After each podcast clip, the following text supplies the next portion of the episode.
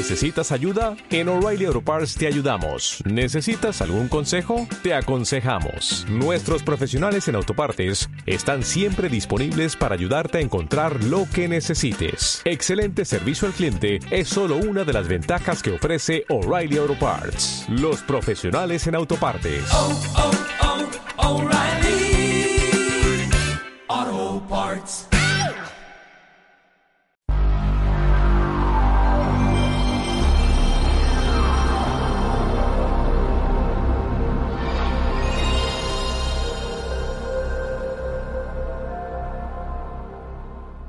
Hola, soy Andrés, Ciberio, y hoy no os voy a hablar de un videojuego, sino de todo un software de producción y edición de música que ampliaba los horizontes y posibilidades de la 32 bits de Sony.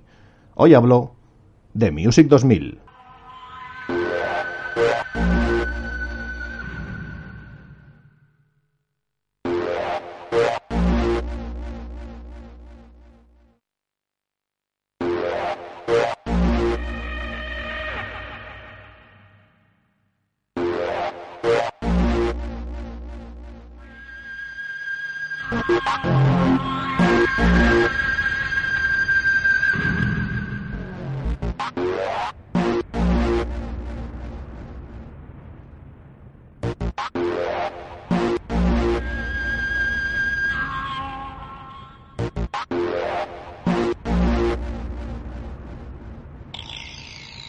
¿Qué es Music 2000?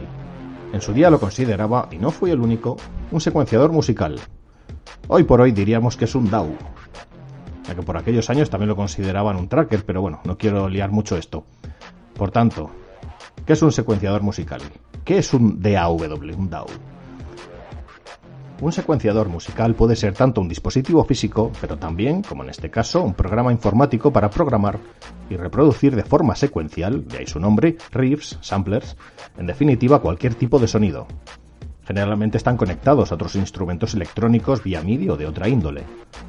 Un DAW, DAW, es una estación de audio digital, se llama DAW, DAW por las siglas en inglés Digital Audio Workstation suelen ser una solución todo en uno ya que incluye secuenciador para, para, colocar los samplers y sonidos varios, opción de usar instrumentos virtuales o reales, que incluso puede que lleven de serie, editar los sonidos, grabar las pistas que produzcamos y más funciones.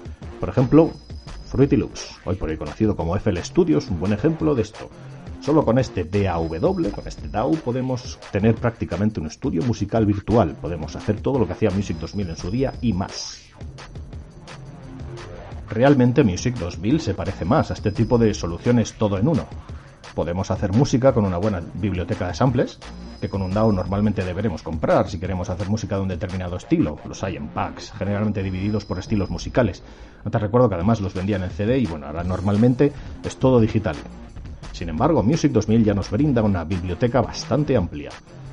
De hecho, en el juego están categorizados ya no solo por el instrumento o tipo de sonido, bombo, bassline, línea de bajo, melodía, voces, efectos de sonido, sino por estilos musicales también. Y aunque predomina la electrónica, como es habitual en este tipo de producción musical, tenemos en esta entrega un género de fuera de la misma, y el resultado puede llegar a ser muy curioso. Tenemos techno, trance, drum and bass, beat, house y también rock.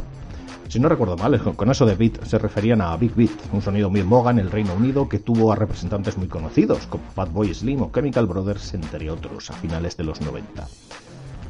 Podíamos editar estos riffs e incluso crear los nuestros. Seleccionamos el riff en cuestión con R1 o bien en espacio vacío pulsamos R1 y extendemos con el botón direccional hacia la derecha para obtener la duración que queremos para nuestro riff y entonces entramos en la parte más técnica, la del editor de tonada, en la cual elegimos los samples del juego sin modificar y una especie de teclado musical virtual para situarlos en una nota o en otra. Además estaba dividido por, por varias octavas, creo que eran seis octavas. Ahí no están divididos por estilos, cuando queramos elegir eh, un sonido concreto, sino por el tipo de sonido. Si es un sonido de sintetizador, si es un bombo, si es una caja, si es una voz, si es un efecto de sonido, entre otras cosas. Hay que tener más paciencia y, a ser posible, algunos conocimientos para esta parte, ya que si no pueden salir cosas muy raras. Pero el resultado puede ser muy gratificante. Algunos sonidos se les puede añadir ciertos efectos que están a la derecha de este teclado, como el flanger, reverberación y otros.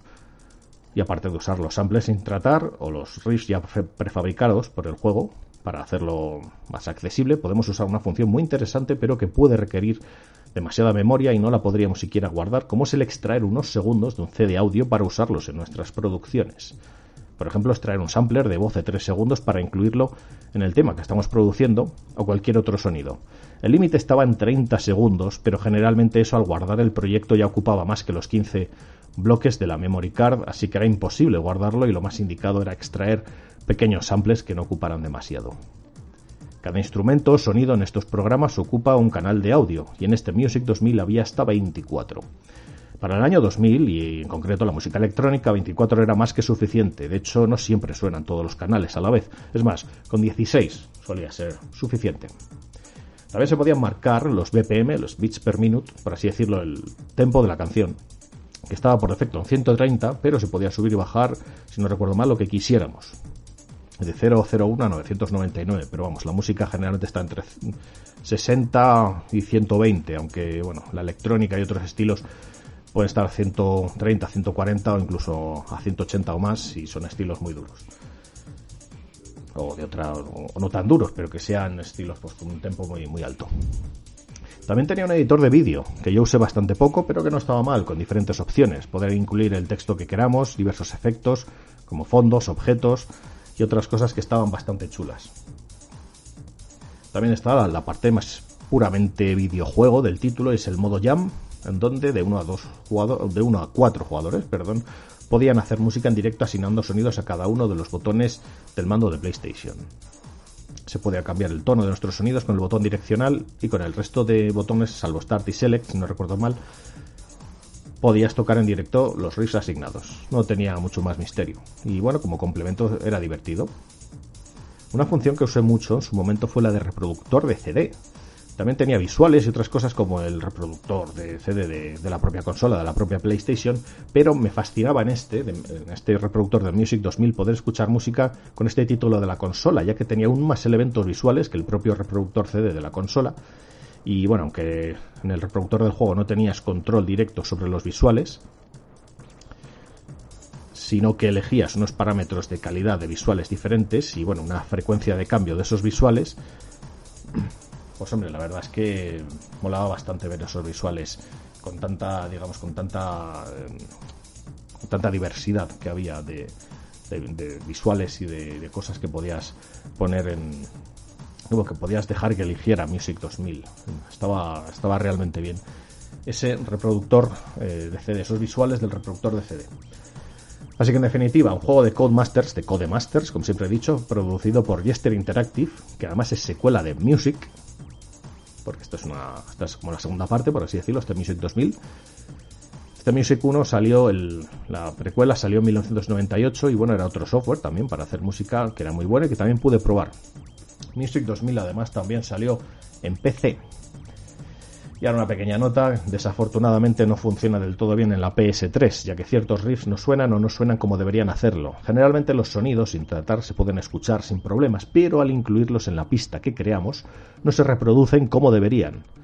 Así que hay que usar este Music 2000 en PS2 o mejor aún en la PlayStation original.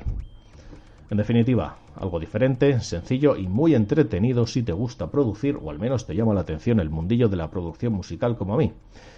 Music 2000, crear música con nuestra consola.